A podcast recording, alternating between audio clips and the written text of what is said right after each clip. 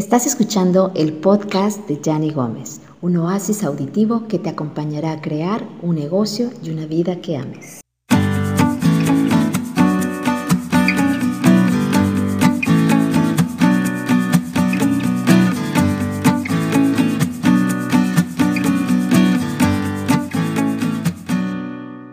Hola, hola, ¿qué tal? ¿Cómo estás? Y muchísimas gracias por acompañarme.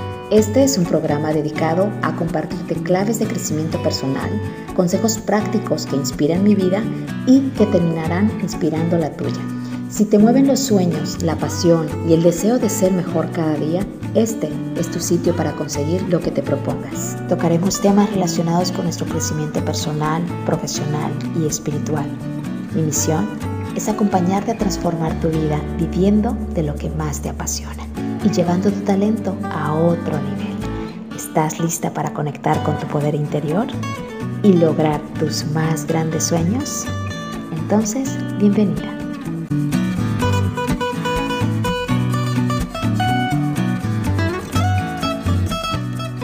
Hola, ¿qué tal? Bienvenidos a un episodio más para crear una vida y un negocio que amas.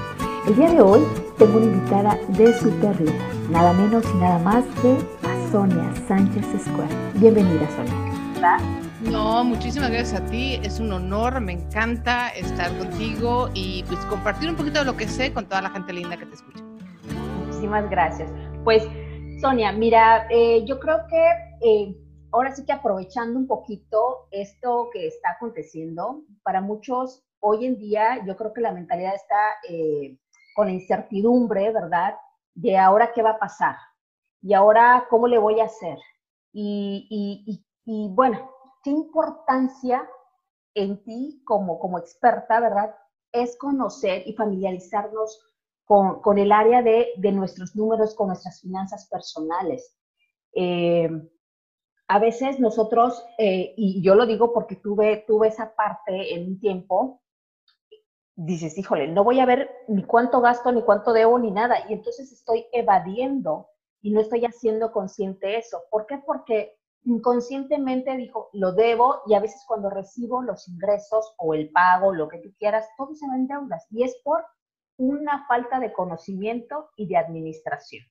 Entonces, ¿qué me puedes decir de ello? Porque pues hay muchas personas como, como que le evadimos a los números. No soy buena para eso, a mí no se me dan los números. Y tú eres la verdad experta en eso y nos enseñas de una forma digerible a entender cómo podemos comprender y llevar nuestras finanzas personales. Bueno, mira, la verdad es que ahí hay varios eh, mitos, digamos, y uno de los mitos justamente es que para llevar unas buenas finanzas necesitamos saber de números. Es correcto. mito número uno, yo lo he dicho y lo he demostrado eh, para burla de mis colegas, eh, que soy muy mala con los números o sea, los números realmente no son mi fuerte, nunca lo han sido. Y, em, pero no es necesario. Mira, hay un, experto en finanzas eh, gringo que se llama Dave Ramsey y yo siempre uso su frase que me encanta porque es 100% cierta y es, el dinero, el manejo de dinero personal, obviamente estamos hablando del dinero personal, no de la macroeconomía, sino el dinero, el dinero de nuestro bolsillo, es 80% comportamiento que viene derivado de las emociones y solamente el 20% números. Wow. Así es, y es tal, tal cual la ley de Pareto, 80-20. Wow, claro. Entonces, lo que quiero decir a la gente que nos está escuchando ahorita es que si las matemáticas no son su fuerte, si dos más dos como que se les cuatrapea en la cabeza, no se preocupen, yo soy igual. y vemos muchos con esos impedimentos numéricos, pero eso no es una barrera o un impedimento para que puedas manejar bien tu dinero. El tema siempre es que hay una gran falla en la educación y la... Bueno, hay varias fallas en la educación. Sí, totalmente de acuerdo contigo. Una de las más grandes es que no nos educan emocionalmente, no nos educan a manejar nuestras emociones. Entonces, lo que terminamos haciendo de adultos es que manejamos nuestras emociones a través de dos cosas, el dinero y la comida. No las manejamos, las evadimos, les damos la vuelta, las escondemos, las enterramos. Entonces estamos gordos y endeudados.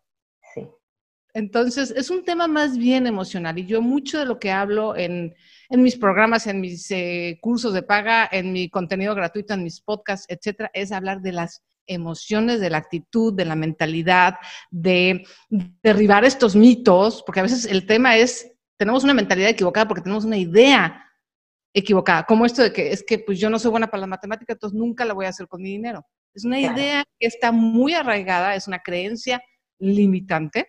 Uh momento que nos damos cuenta que es una creencia limitante y que en realidad no es así, las cosas cambian. Incluso nuestra mentalidad cambia por consecuencia. Entonces, eso es lo primero que te digo. O sea, no hace falta eh, ser, eh, bueno, en números, el dinero personal es 80% comportamiento derivado de las emociones y solamente el 20% tiene que ver con números. Y es más, ni siquiera son números elevados. Estamos de acuerdo, todos estamos de acuerdo en que el 40%, no sabemos exactamente qué significa, pero sabemos que el 40 al 50% de interés anual es muchísimo.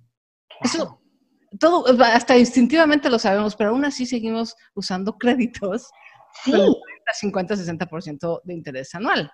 ¿Por qué? Porque es un tema emocional, no es un tema que no entendamos, o sea, no, no tiene que ver con que no entiendo o no, eh, o, me falta incluso conocimiento. Y acabas de mencionar un punto que yo creo que a muchos les duele, el crédito, el pago de las tarjetas de crédito, el endeudamiento y el no ser consciente que cuando, o sea, estás feliz, estás solicitando un crédito y estás muy feliz porque saco crédito aquí, saco crédito acá, saco crédito en tiendas departamentales y entonces te sientes inconscientemente así como que millonario, dices, tengo dinero, ¿no? Pero realmente no es su dinero.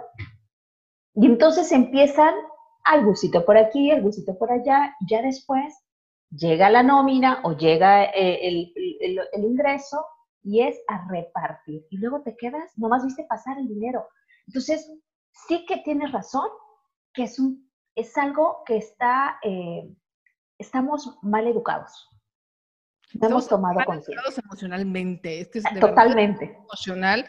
Y eso es algo que tenemos que empezar a digerir y empezamos, o sea, es algo que tenemos que empezar a, a, entender y decir, a ver, ¿por qué gasto de más? Cuando yo ya sé que no debo de gastar de más, ¿por qué gasto de más? Si yo ya sé que debo registrar mis gastos, ¿por qué no los registro? ¿Por qué? Es más, tengo un curso que se llama Conquista tu registro de gastos. Wow. Y es que Ahorita vamos a hablar de ello. Sí, claro. Hay una resistencia emocional, lo, tú lo dijiste muy bien, Yanni, al principio. Hay una resistencia emocional a decir, yo sé que estoy regándola, yo sé que estoy gastando de más, no quiero saber. Y entonces queremos, cerramos los ojos, volteamos hacia el otro lado, eh, guardamos los estados de cuenta sin abrirlos, porque hay una resistencia emocional a uno, confrontar que la estás regando o que te estás equivocando. Dos, eso significa que tienes que hacer algo al respecto y no tienes idea de qué hacer. Y tres, como se dice en inglés, ignorance is bliss. O sea, mientras no sé, parece como que el problema no existe. El problema es que sí existe y ahí adentro del cajón está tic-toc, tic-toc, y está, y está creciendo. No lo ves, pero está creciendo como monstruo debajo de la cama. Entonces, es muy importante empezar a trabajar en eh, derribar esas resistencias emocionales y decir, bueno, órale, voy a empezar poco a poco, yo puedo eh, eh, hacer un pequeño plan y sobre todo la confianza un poco, ¿no? Lo que yo hablo de la autoestima financiera. Necesitamos reconstruir nuestra autoestima financiera en el sentido de decir, ¿sabes qué? Algún día pude hacer algo bien. Muchos fracasos a lo mejor financieros me llevaron a creer que yo no sirvo para esto y que soy muy malo. Exacto. Es momento de reconstruir esa confianza, ¿no? Y esa autoestima de decir, oye, pues claro que sí, no es tan difícil. Porque realmente no es tan difícil. Lo difícil es manejar nuestras emociones, pero el dinero no es difícil. Entonces, empezar por ahí. Y, y fíjate que hay algo que comentaste muy importante también, que es mm, cuando yo no sé cómo hacerlo, lo evado. Y aquí hay una clave muy importante y digo, ojalá que todos los que nos estén escuchando tengan la oportunidad que si tienen esos problemas gruesos, esos monstruos en los cajones, este, consideren eh, pues invertir un poquito en esa, en esa educación. Realmente, bueno, aquí voy a promover un poquito tu curso tus libros también, das mucha información de valor que, te empiezan a caer 20 y, empiezas a decir, wow, wow. Créeme que yo cuando inicié hace 14 años en el rollo del emprendimiento, yo tenía que saber cómo administrar mi dinero. Porque no era, wow, gano 100 mil pesos al mes, súper padre, yeah, ¿no? no. Entonces, o sea, ¿cómo ver que mi negocio es rentable? ¿Cómo ver que, que, es esto? Y, no sabía muchas cosas. Y entonces cuando vi tu libro de Blog y Lana, eh, la oveja freelancera y todo eso, que yo me lo compro, yo dije, estaba ahí como que, pero había algo que te, que te, que te movía y, y, me apuntaba, dijo, no, voy a, voy a leer, voy a... Y ahí es donde me empezaron a ver muchos gatillos mentales y me cayeron muchos veintes. Y digo, empiecen con ello, cómprense el libro, vean qué tal y, y, y, si de plano dicen, híjole, yo sí necesito la ayuda de Sonia, va. O sea, sí, Sonia, porque, porque realmente, digo, hoy en día esos monstruos van a detonar muchas, mucha, mucha calidad de vida en, en lo que está aconteciendo. Porque, por ejemplo, hoy he escuchado, han llegado clientes, sabes que me desemplearon, sabes que es esto, sabes que el otro, no sé qué voy a hacer.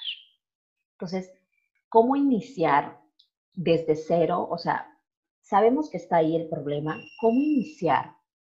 Vamos a decir, sé que tengo el problema, pero voy a ser consciente. Voy a ser sincera conmigo misma y y aceptar que la regué y que puedo cambiar y que estoy evadiendo.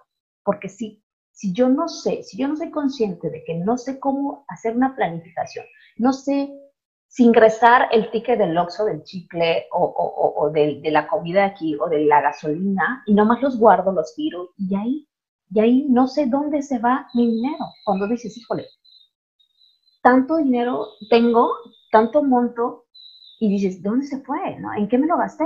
Y eso es, eso es muy triste porque dices, ¿qué hago con el dinero cuando no soy consciente? Entonces, ¿cómo empezar? ¿Cómo empezar? De una forma muy sencilla. Bueno, lo primero es lo que acabamos de decir, entender que no necesitas ser muy bueno para los números para hacerlo bien.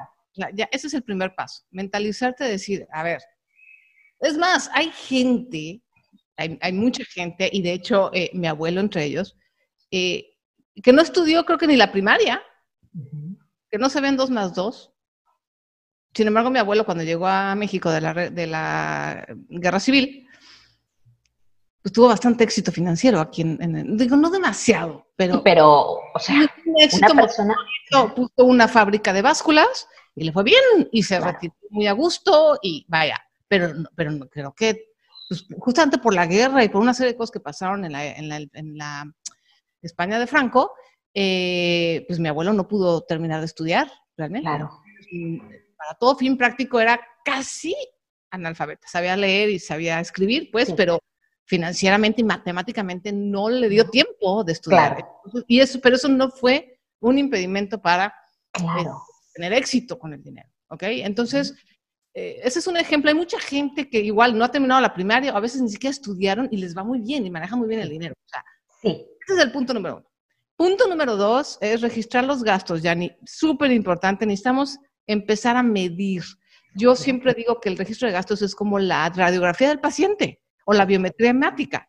O sea, es el documento que te dice, bueno, qué está pasando con la sangre o qué está pasando con el tórax de una persona. Y entonces podemos saber qué hay allá adentro, porque por fuera uno se puede ver muy bien. Sí, exacto. Pero pues, ¿qué está corriendo por la sangre solo con una análisis de sangre podemos saberlo. Entonces, el registro de gastos es eso, es empezar a, diagnosticar a dónde se nos está yendo el dinero, cuándo. dinero, ¿Qué está pasando? Ese es el punto número uno. Perfecto. El punto número dos es empezar a hacer un análisis de ese registro, o sea, empezar a ver y decir, a ver, estoy gastando mucho dinero en comida fuera. ¿verdad? Porque estamos todos encerrados. Pero trabajamos fuera, ¿no? Tenemos nuestra oficina fuera y resulta que entre que la comida y el dulcecito y los viajes a la tienda y de, nos estamos gastando un dineral. Sí. Y entonces, digo, no es que sea un chicle o una paleta, pero ya cuando lo juntas y lo juntas y lo juntas, resulta que el, la categoría de comida se está llevando a lo mejor, no sé, el 40% de tu presupuesto. Entonces, totalmente. Wow, es momento de decir, a ver qué voy a hacer. Entonces, ahí es donde empezamos a mover las tuercas. No se trata de pasarla mal, y esto también es bien importante, Yanni. Sí. No se trata, porque eso nos imaginamos, cuando decimos, voy a hacer un presupuesto, voy a registrar mis gastos, me voy a, a, restringir y voy a sufrir, la voy a pasar mal. No. Así es. Trata de hacer una estrategia. Así como hacer un viaje, eso se la, así como planeas un viaje, o sea, planear un viaje no es que te restringas, Claro, planeas un viaje con gusto. Entonces, ¿cuántos días me voy a ir? ¿Para cuánto me alcanza? Este, ¿Me voy por este, esta leolina? ¿Me voy por esta? Eh, ¿qué, tipo de hotel? Eh, todo eso es divertido y es para hacer un viaje padre. Claro. Pues lo mismo es el presupuesto. Es una estrategia para que tu dinero te funcione mejor y vivas mucho más tranquilo y gastes. Yo creo que esto es lo más importante. Si, si, algo, si algo quiero que este podcast les deje esta entrevista, es lo siguiente. El presupuesto y controlar tu dinero es para llevar el dinero de algo que no te importa tanto, pero que ni te dabas cuenta que gastabas, en algo que realmente sí es importante y que te da felicidad. Compras conscientes. Ese es el propósito de manejar el dinero. No se trata de ser eh, codos, amarrados, eh, no vamos a llevar dinero a la tumba, no vamos a ser el más rico del cementerio, no. Se trata de llevar el dinero que estamos gastando a lo mejor de verdad en chicles dulces que a mí me valen gordo y además me están engordando y que ni los... Exacto. Exacto. Ah, oye, ¿sabes qué? A mí me gusta viajar. Oye, ¿sabes qué? A mí me gusta, este, no sé, quiero hacer una maestría. Eh, yo prefiero y soy mucho más feliz si monto un huerto en mi casa. Y entonces voy a llevar ese dinero que estaba yo tirando en dulces y en tiendas y, y lo voy a llevar para ahorrar para mi maestría, para mi huerto en la casa, para las cosas que me importan. Claro, totalmente. Invertir en las cosas que realmente son de valor para nosotros. totalmente de acuerdo. De persona a persona, o sea, hay gente que le gusta viajar, hay gente que le encanta eh, su colección de zapatos, este, hay gente que le gusta eh, invertir en videojuegos y pasar su tiempo en videojuegos. O sea, no estamos aquí para nadie. Exactamente. El punto es que tú uses tu dinero en lo que para ti es importante. Totalmente de acuerdo. Sonia, eh, mira, no sé si has escuchado también, hoy en día se habla mucho, ya sabes, de la ley de la atracción y las energías y todo eso. Y por ahí, eh, sé que nosotros hablamos, porque también las personas tienen como que, tienen un amor-odio con, el dinero, la relación. Una relación eh, tóxica, sí. sí. De que quiero el dinero, pero no lo tengo y, y estoy así como que desesperando, ¿no? Y realmente eh, vemos que hoy en día pues está más, más, este, más accesible la información de, la física, de, todo lo que viene siendo toda esa información metafísica y todo esto, ¿no? Y de la espiritualidad todo eso. Que también es muy bueno tener conocimiento. Ahora, eh, comprender que, por ejemplo, el, valor, el, valorar nosotros el dinero es la forma de cuidarlo, como eh, en la forma que me, que me comentas, administrándolo. Y también hay una forma de que todos los ingresos nosotros deberíamos de dar, o sea, honrar un 10%, dice, para nosotros. Pero obviamente vamos a hablarlo como, como, como un ahorro. Eh, eh, por ejemplo, ingresa, o sea, tenemos ingresos, nos llega el dinero y nosotros nos dedicamos a pagar. Y luego nos quedamos sin nada. Entonces, ese 10% a lo que yo ahorita estoy mencionando es como de ese 10%, de eso que gano, agarrar ese 10% y guardarlo, como, como honrándome para mí, como valorando parte del dinero, como símbolo de, ¿no? Y es como decir, bueno, si yo quiero viajar, voy a pellizcar de mi ingreso 10% y, y guardarlo. O me, voy, me quiero formar un curso o quiero comprarme cinco libros este mes de ese 10% lo voy, este, lo voy guardando, o sea, voy guardando, voy ahorrando para mí. Para mí, para, para, para, digo, no sé, ¿cómo, cómo, cómo, cómo, cómo lo manejarías tú? O sea, ¿cómo ahorrar? ¿Cómo pellizcarle a todo eso si no tengo nada?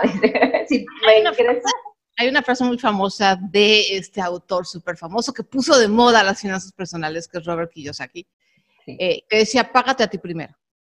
Y es una gran frase porque a eso se refiere justamente a lo que estás diciendo, todo lo que, la explicación que acabas de decir, este hombre la resume en esa pequeña frase de págate a ti primero. Eso significa que cuando llegue tu cheque, toma dinero para ti.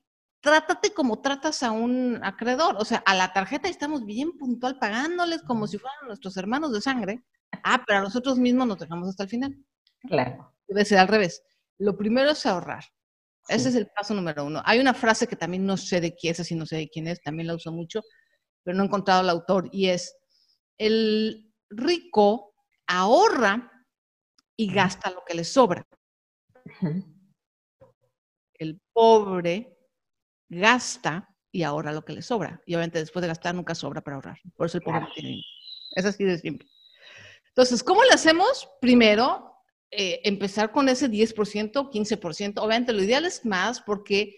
Claro. Lo segundo que tenemos que hacer, Yanni, después de nuestro registro de gastos y análisis, es empezar a armar lo que se llama un fondo de emergencia. Eso. El fondo de emergencia. Antes de empezar a ahorrar para mi viaje, mi maestría, mi huerta, tengo que armar un, fondo de emergencia. Y yo creo que una de las cosas más bonitas, la verdad, tengo que confesar que he recibido, eh, yo llevo 12 años ya hablando de este tema en, en Internet, y ahora que empezó el coronavirus, tengo que decir que ha sido muy bonito recibir por las redes sociales y por correo muchísimos acusos de recibo y agradecimiento de gente que siguió mis consejos, que sí me hizo caso de ahorrar para un fondo de emergencia y estar preparados para esto que sí fue una emergencia. Claro, y que, nadie se lo esperaba, claro. Ni siquiera las empresas. No nadie, ni siquiera los economistas. Exacto. O sea, es más, los médicos, los médicos y ciertas personas sí sabían que venía una una epidemia, que de hecho ya se había tardado, pero vaya, no sabemos ni cuándo iba a llegar ni de qué tamaño. Eso es una emergencia. Entonces, hay que entender que así como no nos esperábamos una pandemia por un virus, tampoco nos esperamos cuando nos, nos este, corren del trabajo, no nos esperamos cuando algo cambia en nuestra industria y tenemos menos clientes, no nos esperamos cuando llega un divorcio o una totalmente, Totalmente, son cosas que, o sea, las emergencias son cosas que sabemos que va a pasar, Jenny, pero no sabemos ni cuándo ni de qué tamaño. Exacto. Entonces, el paso número dos es armar un escudo y esto es un fondo de emergencia. Y lo hacemos así, en cuanto llega nuestro dinero, es decir, me llegan 10 pesos o 10 dólares, ok, voy a agarrar 1.50 y eso se va a ir al ahorro sí o sí. Y yo voy a hacer como que estoy viviendo con 8.5 pesos al mes, porque ese dinero es intocable. Ese dinero es como el que le estoy pagando a la tanda, como el que le estoy pagando a doña Juanita, como el que le estoy pagando al banco. Totalmente. ¿Qué porcentaje, qué porcentaje recomiendas que, sea considerable? Mira, eh, hay una fórmula, es que depende mucho, depende mucho de la edad de la persona, de si tiene hijos, si no tiene hijos, si está cerca del retiro, si no, si está muy endeudada, si no. Pero claro. la fórmula de ahorro general es la siguiente. Es un Escuchen, ¿eh? Papel y pluma. Así es. Papel y celular. No. Papel y celular. Celular y dedos. El 25% de todo tu ingreso debería ir al ahorro, dividido en la siguiente forma. 10% para el fondo de emergencia, 10% para gustos y caprichos y, metas, y el otro 5% para el retiro. Eso es así como fórmula general. Y la gente me dice, ay, el 5% de ingreso, una cuarta parte es muchísimo. Pues sí, compadre, pero hay un montón de gente que tiene hasta el 40-50% comprometido de su ingreso en deudas. Totalmente de acuerdo contigo. Totalmente. En 5%, oye, 10% para tu fondo de emergencia, 10% para tus gustos y 5% para tu yo del futuro, me parece una cantidad muy razonable. Totalmente de acuerdo. Esa es una forma de honrarse. Y además hay una cosa muy cierta. Mira, yo soy muy, tanto escéptica como pragmática, claro. pero sí tengo una parte espiritual fuerte. Y sí, yo estoy convencida que el dinero al final del día sí es energía. Sí. O sea, el dinero es un intercambio de esfuerzo. Sí. Yo tengo un esfuerzo, hago un esfuerzo por proveerte de un servicio o de un producto, ¿no? Y tú me estás pagando por ese esfuerzo. Totalmente de acuerdo. El dinero sí es energía. Y sí tenemos que tratarlo como tal. Y si lo bloqueamos con, nuestra, eh, con nuestras resistencias, con hacer como que no está ahí, con guardarlo debajo del closet, obviamente hay un problema de flujo y de camino de comunicación del es dinero. Correcto.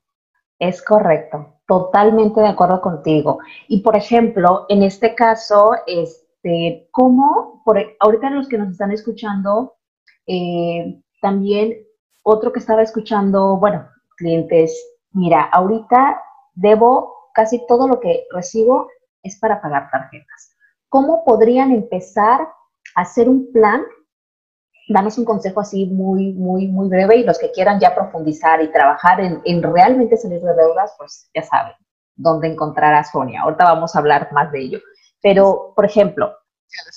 Ya ves que efectivamente empezamos a pagar eh, la tarjeta de, de, vamos a decir, de, departamental de Liverpool, de aquí, de allá, la tarjeta bancaria de aquí, de allá. Y entonces, prácticamente, como dicen, no tenemos, nos quedamos sin nada.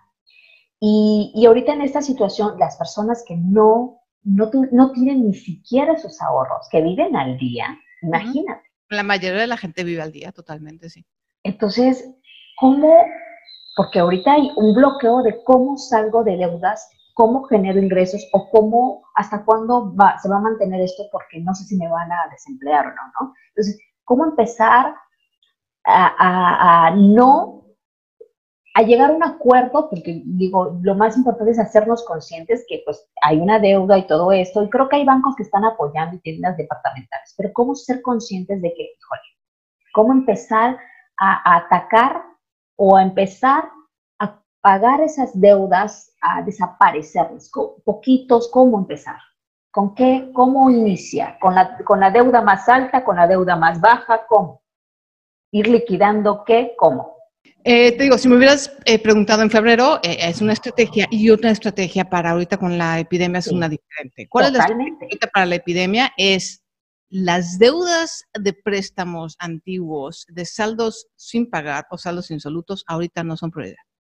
Muy bien. Así de claro, ¿eh? O sea, yo estoy totalmente pagar deudas, tengo un curso para pagar las deudas, las deudas se tienen que pagar y yo te enseño a salir de deudas, pero ahorita en esta situación, si tú tienes que elegir entre pagar la renta, pagar la comida y pagar las deudas, elige las dos primeras. O sea, tu supervivencia es mucho más importante. Ya después tendrás que lidiar con las deudas y si van a más intereses y si va a crecer la deuda, definitivamente, pero ahorita eso no puede ser prioridad porque estamos en una situación extraordinaria. Totalmente. No sabes si vas a seguir recibiendo ingresos, no sabes si te van a correr, no sabemos cuándo va a acabar, no sabemos hasta qué profundo va a ser la recesión y de qué manera va a afectar la recesión. O sea, no sabemos nada.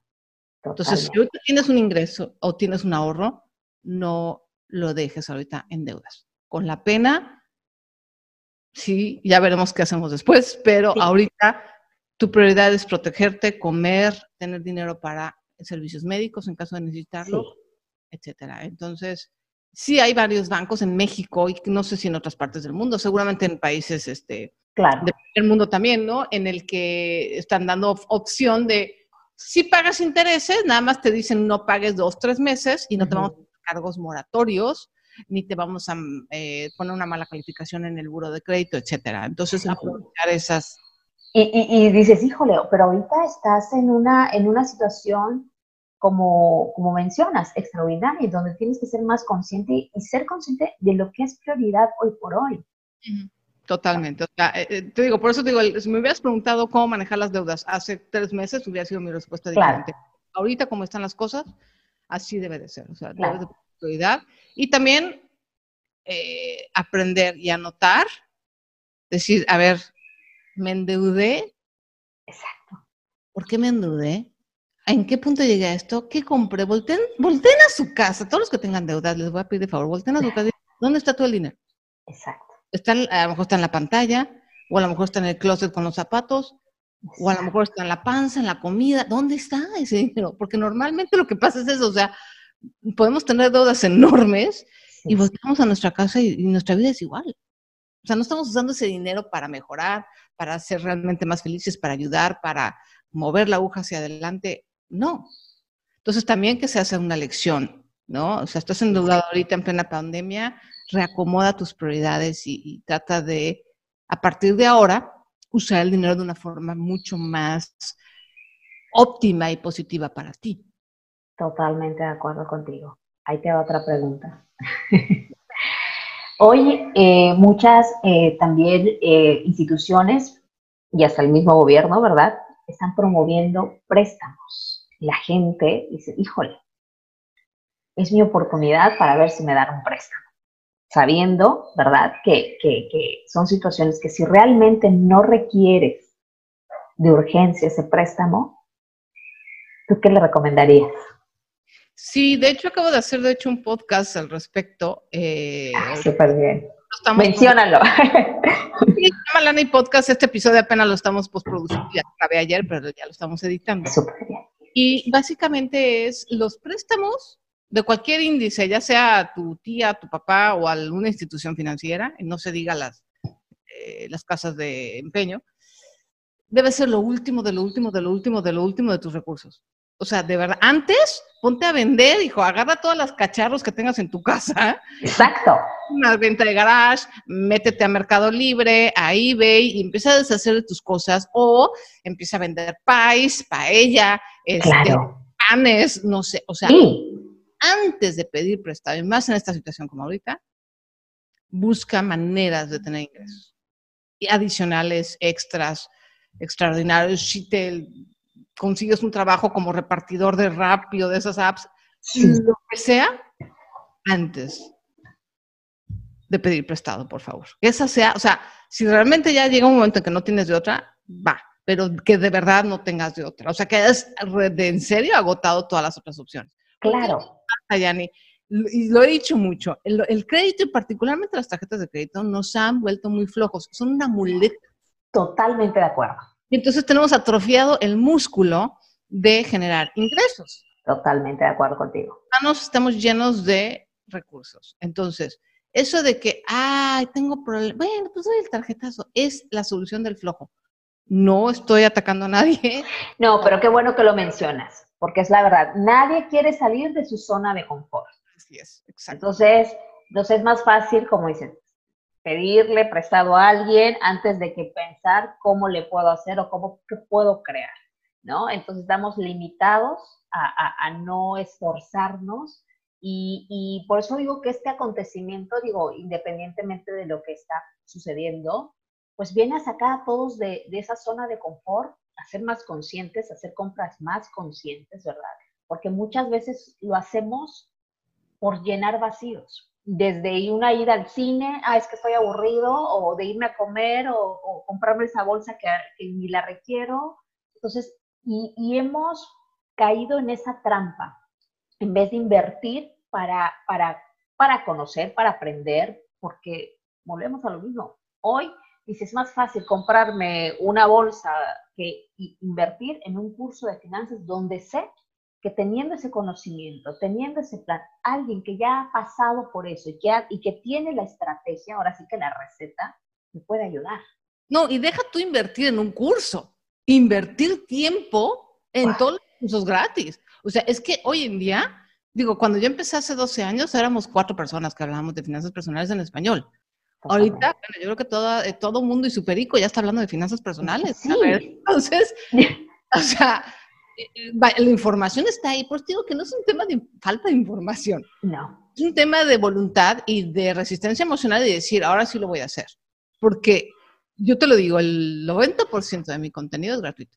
Solamente el 10, máximo el 15% es de paga y es porque ya hay un acompañamiento personal, claro. o personal y es como más Sí, ya más a profundidad, claro, claro. Profundidad y mucho más estructurado, porque una cosa que tiene el contenido gratis es que lo tienes que consumir a tu orden y así y es un poco más Sí, sí, sí, sí, sí. Pero consume el contenido gratuito de finanzas personales, ponle atención y aplica lo que aprendas. Con eso, aunque ahorita no pagues, te lo juro.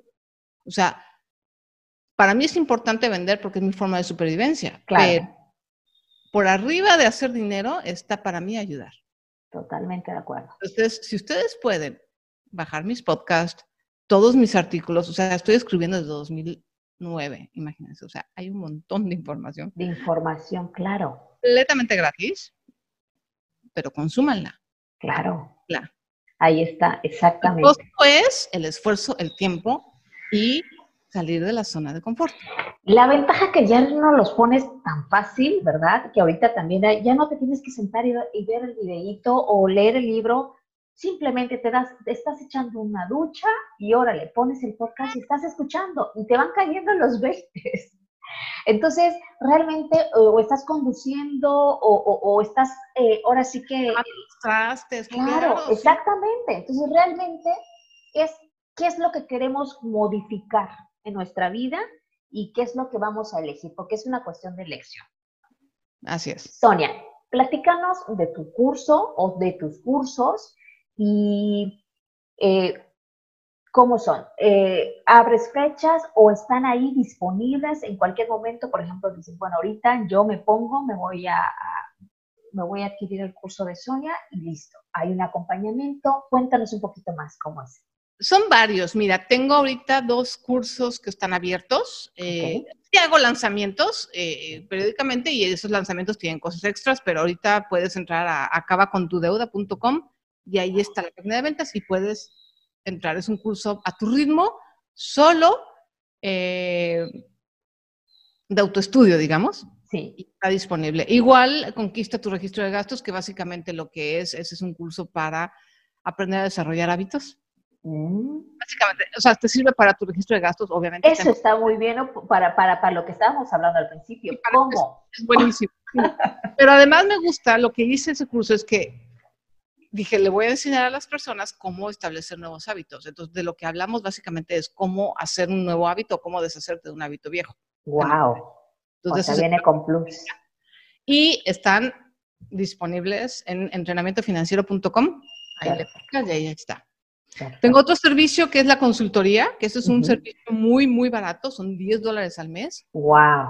Y ahí tengo, yo creo que tengo más de 30 entrenamientos de una hora que hablan de negocios, de dinero, de desarrollo personal, de marketing, de ventas. ¡Wow! Y me puedes consultar lo que, quieres, lo que quieras vía escrito. También está ahí en entrenamientofinanciero.com. Y tengo dos programas que esos sí son de acompañamiento. Uno es Recupera tu quincena Bootcamp que son, no, son ocho semanas, perdón, y ese sí es de, pues, es de acompañamiento y tiene una claro. Y uno que estoy ahorita, ahorita corriendo justamente, que se llama Freelanceología, que lo, lo acabo de, de lanzar, Freelanceología Mentoring, que le estoy ayudando a la gente que trabaja por su cuenta o que quiere trabajar por su cuenta o que se vio en la necesidad de empezar a trabajar por su cuenta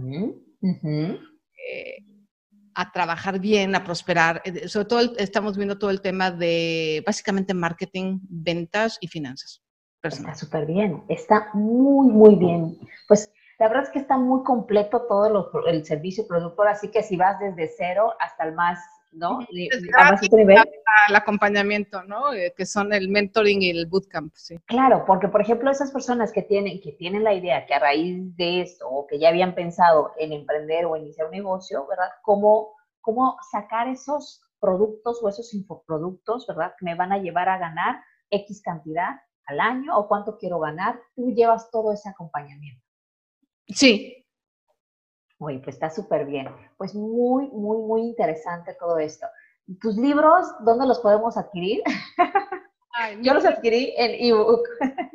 Mi primer libro se llama eh, Diario de una oveja financiera. Te los eh, recomiendo que eh, ya no está en papel, se agotó, pues es un libro que salió en 2012 y ya tiene como cuatro ediciones, o sea, tuvo varias ediciones. Ahorita no lo están imprimiendo en papel, lo consiguen en, me parece, no lo no he checado, pero debe estar en, en, Apple, en, creo que es en iTunes, en Google Play, y ahorita no me acuerdo dónde más, pero debe estar digital.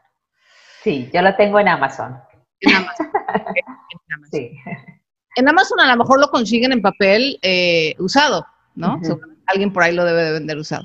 Igual el segundo libro se llama Apuntes de una oveja freelancera, que es finanzas para personas que trabajan por su cuenta, emprendedores, empresarios incluso, eh, que es básicamente finanzas para ingresos irregulares. También está en, en papel, porque se fue editado en 2013. Y el más reciente es Mandalas para la Riqueza, que es un cuaderno de trabajo en el que sí, aparte hay que iluminar una mandala que yo hago, que yo diseño.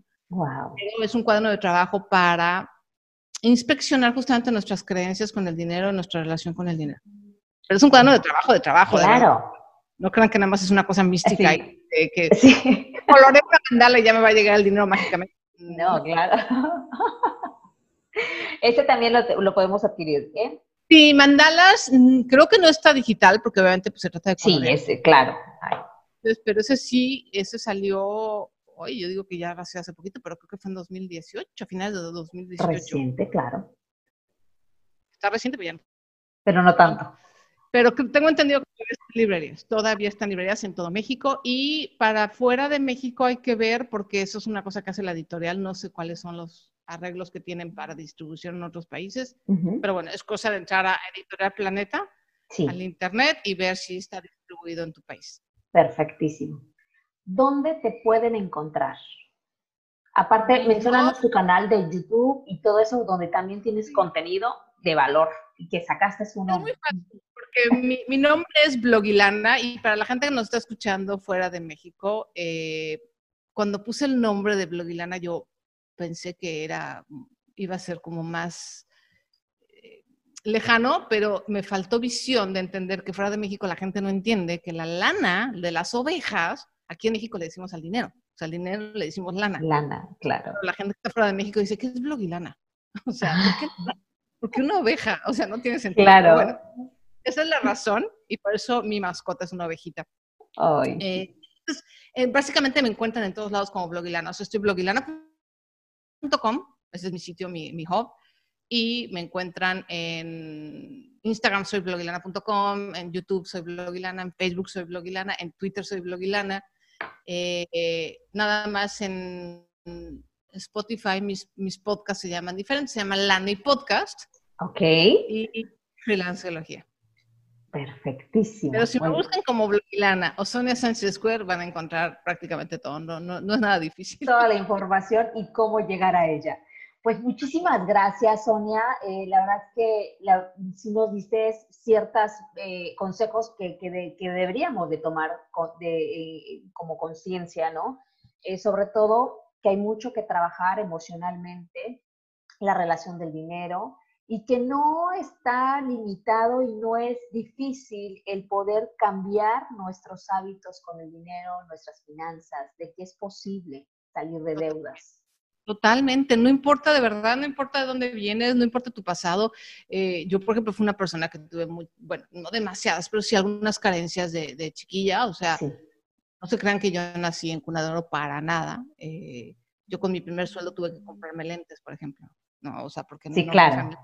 pagarlos en ese momento. Eh, cosas así. Entonces, no tienes que venir de una familia de dinero o de una familia de emprendedores o de empresarios. No tienes que estudiar.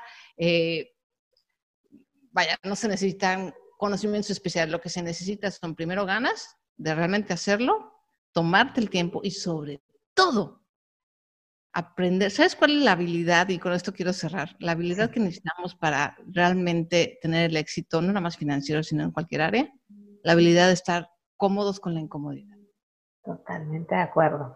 En que aprendemos a estar cómodos con la incomodidad, en ese momento podemos avanzar. Totalmente de acuerdo. Sí, totalmente de acuerdo contigo. La vida es, es como una montaña rusa. Hoy estás arriba, mañana abajo, pero hay que saber cómo estar abajo. Exactamente, sin que te... Exacto. O sea, hay que saber cómo estar abajo sin evadir.